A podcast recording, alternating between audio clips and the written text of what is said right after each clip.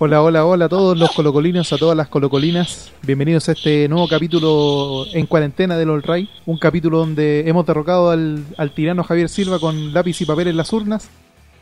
Está a mi diestra el señor Fabián Valenzuela. ¿Cómo está, señor? ¿Todo bien? ¿Cómo está Concepción? Bien, bien, acá en un agradable temperatura después de la lluvia. También está a mi siniestra el señor, a mi siniestra virtual, por supuesto, Álvaro Campos. Hola. Que lo cuente. Un hombre de pocas palabras. Y también nos acompaña en esta ocasión el señor Eric Zavala, más conocido como el panelista del pueblo. Hola, hola, hola. No grites, imbécil, que se acopla. Perdón, chicos. Perdón, chicos, perdón. Lo digo de nuevo. Hola, hola, hola. Ahí, Hay sí. ánimo, hay ánimo, hay ánimo. Que me gustó que Diego me, me nombrara como el panelista del pueblo, porque ya por fin se empiezan a, a mostrar las verdades que tanto tiempo quisieron ocultar. el autodenominado panelista del pueblo. Hoy No, tenemos un programa no. que va a hablar sobre directorios, sobre cambios, sobre nuevas caras.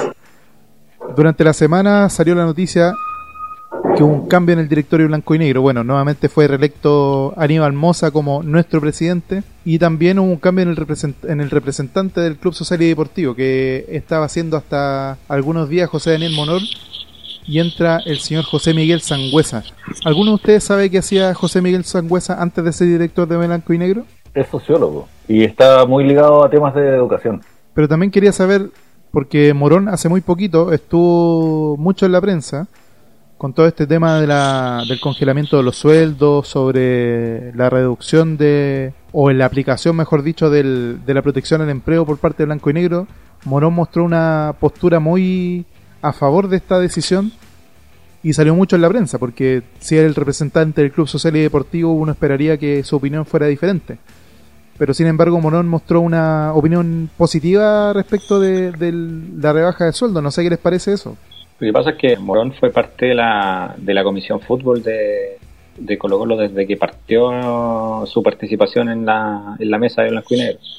Entonces por eso él tomó tanta parte de este tema, además porque se venía hablando, se venía hablando del tema de la rebaja de sueldo y todo lo otro desde hace varios meses. Entonces lo que ellos tenían que hacer eh, era buscar una solución antes de llegar al escenario actual. Lamentablemente no se, no se consiguió. Eh, no vamos a, a descubrir que obviamente la empresa eh, quería beneficiarse en cierta medida porque eh, nosotros entendemos igual también que los compromisos eh, que se firman, o sea, los contratos son para respetarlos. En este caso creo que faltó esa negociación, los jugadores acusan también una, una suerte de, de imposición de esta negociación, que no fue negociación en este caso, pero, mm, pero en fin, yo creo que, eh, que Morón en este caso defendía los intereses por el hecho de, ser parte de la, de la comisión de fútbol. Eh, fue quien negoció casi todos los contratos de los jugadores que, que, que han llegado desde aquí hace años casi. Álvaro, tú que eres siempre anti blanco y negro, ¿qué te parece, o más que nada, pro club social y anti blanco y negro? ¿Qué te parece lo, lo de Morón? ¿Qué, No, qué te parece a ti la participación que tuvo José Daniel Morón en el directorio? Que cuando llegó salió bastante en la prensa porque obviamente es un ídolo de Colo Colo, pero ¿qué te parece a ti? Soy tan pro club social que hasta encuentro ofensivo cuando le dicen club social. A Colo Colo. ¿Cómo hay que decirle entonces? Colo Colo. Ya, entonces Colo Eso Colo. es Colo Colo. po. Colo Colo y Blanco Negro. Para mí son Colo Colo y Blanco. Vale. No es la corporación, no es club social, pero es una cosa mía. No, no te pido a ti que hables así. Porque entiendo que cuando hablan de, de que Emilio Hernández o, o Mauro Livi van a venir a, a Colo Colo, no, no dicen Mauro Livi va a venir a Blanco y Negro. Una vez aclarado eso, me parece que lo que pasa con Daniel Morón es bien interesante, porque es, es algo que a todos los directores de, del club en blanco y negro les ha pasado en mayor o menor medida. Y es lo siguiente. Cuando tú entras al directorio de blanco y negro, por ley, tienes que buscar el beneficio de esa sociedad anónima. Y si es que se puede probar que tú estando en el directorio de esta sociedad anónima estás actuando en desmedro de ella, se te puede perseguir legalmente. Más allá incluso del tema legal, todos nosotros queremos que los que salen a jugar con nuestra camiseta ganen. Y ni siquiera quienes más odiamos a blanco y negro queremos que en la cancha nuestros jugadores pierdan. Entonces siempre vamos a querer tener a los mejores jugadores, eh, tener los temas mejor resueltos, tener el mejor cuerpo técnico, tener las mejores instalaciones. Entonces, en ese cariño por la institución, por, por, la gente que trabaja en el Monumental, por, por el día a día que se vive allá en Macul 5300, creo que es muy difícil mantener esa distancia entre qué es Colo Colo, el club, y qué es Blanco Negro, la sociedad anónima, que la está administrando temporalmente. Entonces yo creo que Daniel Morón, que además las vivió todas en Colo Colo, llegó mucho antes de, de la época dorada, le tocó atajar cuando todavía no teníamos el Monumental inaugurado, le tocó ganar copas internacionales, le tocó vivir quiebres dirigenciales, le tocó estar en la quiebra. Entonces, a José Daniel Morón, ¿qué le voy a decir yo? Yo soy muy anti-blanco-negro, pero cuando él se pone la camiseta, por así decirlo, de, del papel que está jugando en estas negociaciones, yo a José Daniel Morón no le voy a decir nada. Y aunque esté en desacuerdo con él, le puedo decir nada. José Daniel Morón es Colo Colo. Y más allá del rol que juegue como parte de la Comisión Fútbol, creo que al club le hizo muy bien contar con José Daniel Morón entre su gente porque él entendía perfectamente lo que era Colo Colo y lo proyectaba. Y cuando la gente hablaba con él, sentía eso. Él entendía perfectamente lo que es Colo Colo. Más que Aníbal Mosa o Harold Nichols o Línea Biel. Ahora, también hay que considerar, o que pensáis tú, Eric, respecto de que el Club Social y Deportivo tiene solamente dos asientos en el, en el directorio. ¿Te parece a ti, Eric, que, realmente lo que, lo que puede aportar al Club Social eh, a esta mesa de directores de Blanco y Negro es realmente trascendente? O sea, básicamente sabemos que tenemos dos votos solamente, entonces en teoría decisiones no podemos tomar, eh, decisiones duras, eh, pero como decía Álvaro, eh, lo que hacía Morón era importante porque tenía una voz, una voz como de sabiduría que, que se notó que, que su opinión era importante y se tomaba en consideración para, para decisiones importantes también. Entonces, porque para decisiones duras tenemos a Aníbal Mosa. Exacto. No, pues eso. Entonces quizás más importante que, los dos asientos que tenemos es quiénes ocupan esos dos asientos y, siento que, que sí Morón era súper importante en, ser uno de los representantes del club. Para como, como decía Álvaro y tratando de agarrarme un poco de su respuesta, agarrarme solo de su respuesta, eh, eh, creo que creo que sí, también es de repente en buscar el bienestar del equipo en conjunto, porque claro, Álvaro, todos sabemos que él hace esa diferenciación marcadísima de esto es blanco y negro, esto es Colo Colo, pero en algún momento lamentablemente se mezclan, porque lo que haga blanco y negro en este momento, hasta que dure el contrato de concesión, eh, impacta directamente en cómo le va a Colo Colo. Si traen buenos jugadores, si si arreglan las canchas, si, no sé, pues, etcétera, etcétera, etcétera. O sea, todo lo que hagan estos tipos mientras estén manejando a Colo Colo va a afectar cómo le vaya al club, cómo estemos nosotros, cómo, si, si nos alegramos o no. Entonces quizás a Morón también le pasó un poco la cuenta de eso, de que es tanto el amor por Colo Colo, tanto lo bien que lo quiere ver, que, que puta, también trata de, de ponerse del lado de, de lo que él considera que puede funcionar mejor, a pesar de que sea como, entre comillas, pro blanco y negro. Me queda súper claro respecto de Morón, pero para ustedes, ¿quién sería el mejor representante del Club Social y Deportivo en el directorio de Blanco y Negro? Hablando de jugadores, directivos, o mejor dicho, de jugadores o directores técnicos que hayan pasado por Colo Colo. A mí me gusta que la gente que, esté en la mesa con Blanco y Negro sea gente que esté en, en el directorio.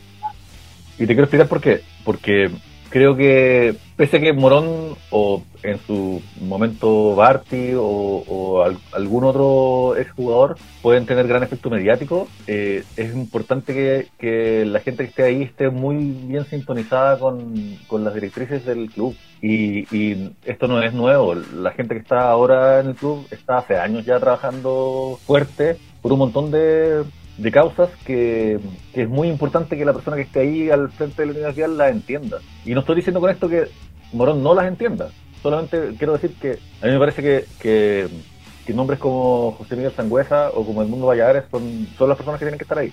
Más que alguien como, como cualquier otro nombre más rimbombante, más mediático, que quizás, claro, traiga agua para el molino del club, pero que, que quizás no esté tan, tan en sintonía con eso. Un un ex DT, por ejemplo, Mirko Yossi. excelente. Es un excelente director de blanco y negro por quién es, pero no es el mejor representante del club. Si es que no entiende en qué está el club, cuál es, qué es lo que pasa en las filiales, ¿está ahí? Las ramas, cuáles son los intereses reales de la gente que, que paga sus cuotas y que va a la asamblea. Pero entonces, Claro, ¿qué- que es la ventaja, que es la ventaja que tenía Morón de entender esa parte, porque, o sea, no es solamente como decir, no, es que este, este X jugador, este X técnico, sabe lo que es Colo Colo, porque en teoría cuando alguien ya jugó en Colo Colo, para todo el resto de la gente es como, no, ya sí, ya sabe lo que, ya sabe lo que significa Colo Colo. Pero claro, una cosa es, no sé, Mario Sala se supone que entendía lo que es Colo Colo. no, no lo entendía. Esa era la cosa. Ese era el problema. Entonces, pero se decía que sí, porque lo entendía. Mario no, si Mario Sala sabe la presión de Colo Colo, entiende lo que es Colo Colo, y se lo terminó comiendo la presión de Colo Colo, ¿cachai? Entonces, eh, va más allá de entender como lo que es Colo Colo como institución, sino que lo que lo que veía Morón era también qué era lo que significaba el club social.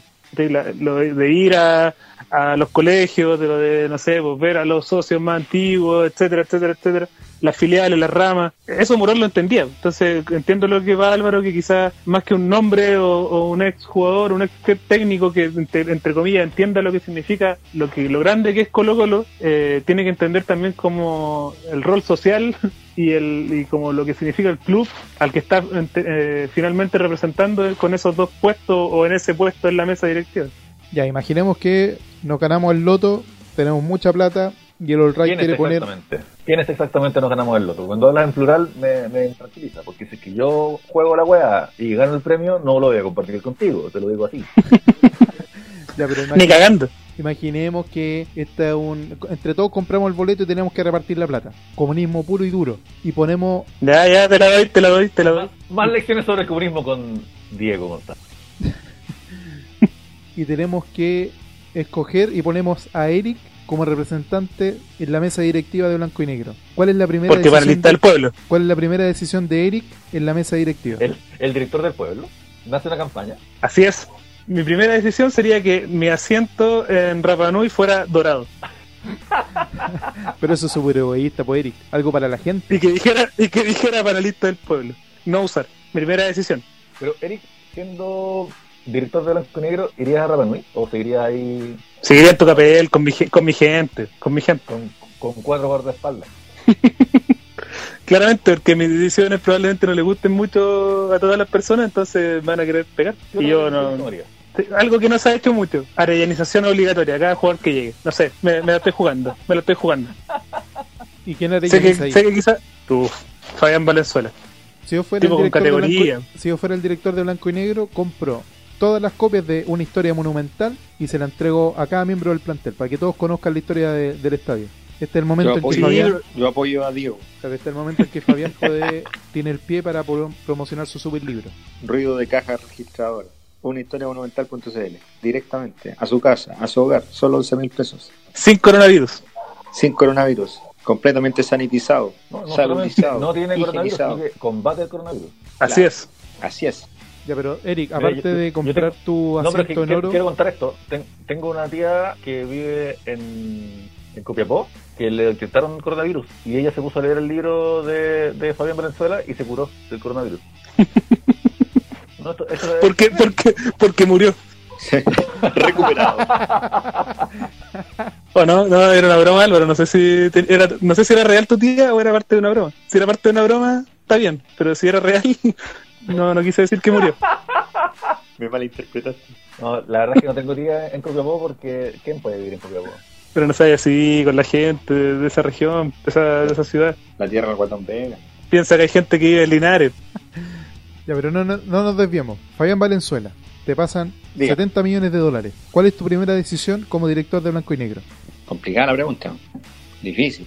Yo, ¿sabéis qué lo haría? Realmente, de una. Eh, me traigo un buen jefe de inferiores, compadre. Al tiro. Y empiezo a, a despejar las inferiores de Colo Colo. No los mejores jugadores van a llegar a ser los mejores, los mejores profesionales. Así que, no, yo sería bien, bien sangriento en, en la, en, la, en la definición de inferiores de Colo Colo. Creo que hay que, hay que ganarse el puesto para estar ahí. Creo que hay mucho relajo en, en cómo se conforman las inferiores de Colo Colo. Creo que se premia el talento más que el intelecto. En Colo Colo se sabe que, que es 50-50. Hay muchos jugadores que son bien limitados, pero eh, técnicamente, pero tienen otra cosa que, que, que la mente lo ha hecho ser grandes jugadores. Yo creo que eso se ha, se ha, se ha olvidado un poco esa en la, la Luis Mena. de- Es un tema muy interesante. Sí, bueno. Yo pondría mi, mi ficha ahí, compadre. Y, en el plantel seguir manteniendo el nivel de gasto acotado y seguir manteniendo lo- lo- los niveles de deuda hasta donde estén, porque un club endeudado significa, o cualquier empresa endeudada, significa que está activa, ¿cachai? Que está, que está generando algo. Por eso está endeudando, por eso está, está pidiendo créditos, por eso está yendo más allá, haciendo proyectos, cosas así. Pero, pero me parece que si, si eso no está controlado como en este minuto, la situación no va a ser muy, muy idónea en un tiempo más. Ahora con los Bueno, 70 millones de, los 70 millones de dólares que dijo Diego, yo renuevo el estadio al tiro. Claro, ¿no? Y es parte de un, es parte de un todo. como Si, si, si vaya a poner Lucas en la inferior, tienes que mejorarle su, su infraestructura, a los muchachos donde duermen, donde estudian. Primero haría un- una suerte de instituto eh, en Colo Colo, como se quiso hacer en algún minuto, para que los cabros estudien ahí mismo, que tengan que estar saliendo, ¿cachai? Y, y poder invitar cabros de afuera también para que vean cómo se está forma- formando el, el club. po. No necesariamente que sean cabros de las inferiores de Colo Colo, ¿cachai? Que, no sé, pues invítate a los cabros de, la, de las escuelas de fútbol para que vean cómo está cómo está funcionando eso, ¿cachai? Por último, Hay que desarrollen que- talleres o algunas cosas que sean que sean similares, ¿cachai? Este tipo tiene buena idea. Hay un nombre que es muy resistido por distintas razones, pero que me parece que tenía claro eso, y es Jaime Pizarro. Yo creo que Jaime Pizarro no, no lo conozco personalmente, y, y entiendo también lo- lo- las diferencias que genera, pero, pero creo que él sí entendía. eso. De Claro, todas las cosas malas que se pueden decir de él, una cosa que sí creo que, que siempre tuvo claro es, es eso, es como Colo Colo para, para existir necesita inferiores de primer nivel. claro, y tú veías ahí a Jaime Pizarro, un compadre muy quitado de bulla, que voy a hablar como jugador de él, eh, en, su etapa como jugador primero, muy muy quitado de bulla, muy de, de- de- tercer y cuarto nivel para atrás, esos que se quedan callados en la fila, pero era capitán de Colo Colo en los 80, pues, compadre. Eso era algo complicado, ¿cachai? Eh, la, la titularidad la compartía con, con, con Raúl Urmeño en, en la capitanía. eh, fue elegido por la revista, por la revista France Football como uno de los mejores volantes de- del mundo 1988 89 no me acuerdo muy bien pero 86. pero está- ah chuta no, no me acordaba muy bien pero creo que me, me pasé un par de años pero bueno ¿cachai? el, el tipo el tipo a pesar de no tener un, un despliegue tan i- eh, imponente el, el compadre seguía a jugar al fútbol Eh, el compadre tenía un- un- una, una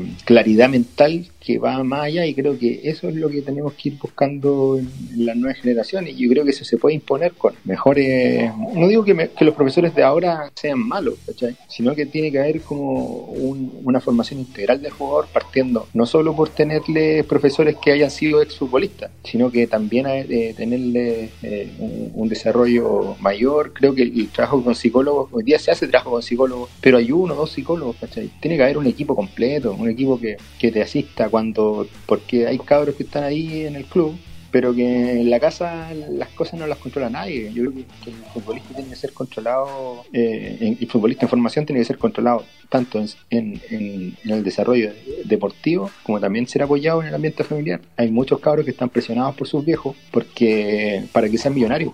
Y esa weá eh, es, es terrible porque te ponía a pensar que, que los papás están esperando que su hijo salga ahí ganando 20 millones mensuales y, y no siempre lo van a lograr. Entonces tiene una presión muy extra y muy fuerte contra contra lo que sucede. Entonces, a eso a eso me, me refiero con una formación integral. del- creo que eso hace mucha falta y eso cuesta mucha plata porque hay que tener mucha gente trabajando. Y- De hecho, Pizarro hace poco dio, dio unas declaraciones que iban súper en línea con eso, diciendo que, que el jugador primero tiene que tratar de consolidarse en el club donde del que salió para recién empezar a pensar en, en- irse, ¿cachai? Y él se refería a consolidarse con eh, ser campeón, eh, ser titular, ¿cachai? Es ahí quemando etapas. Primero llegar al primer equipo, eh, sol- eh, Claro. consolidarte como titular, ser campeón, y después ya cuando tú decís como ya hice todo lo, más o menos lo que tenía que hacer, o sea, jugar una Libertadores y ahí decir ya veamos qué, qué hay afuera, pero irse eh, así como a la primera oferta de, de México, de la tercera de España, porque te quería ir nomás, es como súper... eh, entonces, si hablamos de alguien que entiende más o menos cómo funciona el,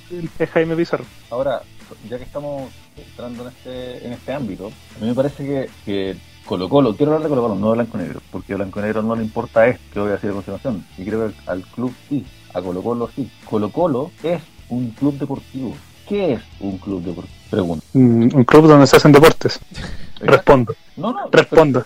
O sea, pero es que creo que se- estamos tan acostumbrados a ver los, los goles de Colo Colo por la tele que se nos olvida esta verdad elemental. ¿Deberíamos hacer deporte? ¿Deberíamos jugar a la pelota? Yo creo que sí. Y cuando pregunto si es que deberíamos jugar la pelota, mi respuesta es que sí. Mi respuesta es por un montón de razones. Y luego, la forma en que conseguimos que la población practique deportes es a través de clubes deportivos.